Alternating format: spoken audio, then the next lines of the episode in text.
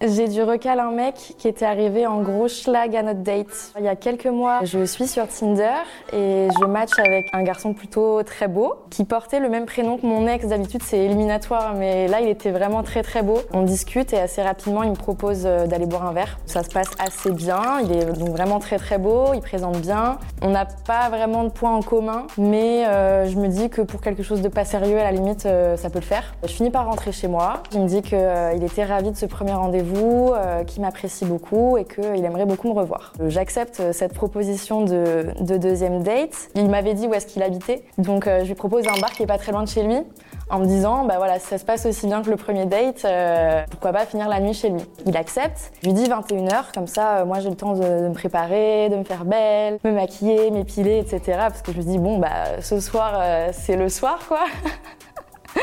On se rejoint et là, c'est le drame. Je me rends assez vite compte qu'il euh, il s'est pas du tout apprêté. Il avait été surfer le matin et en fait, il avait encore des traces de crème solaire sur le visage. Il avait les cheveux gras. Enfin, ça se voyait clairement qu'il avait pas pris de douche en fait. Il avait des trucs dans les dents aussi. Je sais que ça peut arriver, mais euh... enfin moi, typiquement, je m'étais brossé les dents comme une folle avant de, de partir quoi. Il avait un, un vieux pantalon taché, euh, abîmé. Euh. Dès les premières minutes du date, je me suis dit oula, ça va pas se passer comme je me l'étais prévu dans ma tête. Il y a des petits blancs un peu gênant, enfin vraiment euh, rien qui me donne envie de passer la nuit chez lui quoi. J'étais un peu dégoûtée, c'était un peu en mode euh, bah, j'ai réussi à décrocher un deuxième date avec elle donc je peux me permettre de pas faire d'efforts pour la suite. Sauf que bah pas du tout en fait.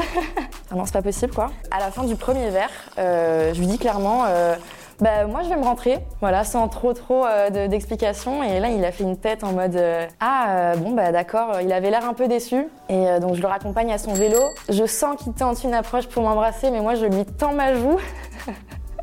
en mode euh, on va en rester là quoi. Bref, on se fait la bise, on se dit au revoir, je rentre chez moi et euh, là je reçois un message de lui où il me dit euh, c'était super chouette, euh, hâte de refaire ça et j'avoue que j'avais un peu envie de t'embrasser mais j'ai pas osé. Et là je me suis dit mais heureusement qu'il a pas osé parce que je sais pas comment ça se serait passé, je l'aurais repoussé, ça aurait été super gênant. Je décide de lui dire quand même que je préfère qu'on en reste là et en fait il a très très bien réagi et il m'a dit ok dommage, bonne continuation pour tes projets dans ta vie perso et pro, c'est resté là quoi. Les mecs faites un effort, parce que c'est pas parce qu'on accepte un deuxième date que euh, c'est dans la poche.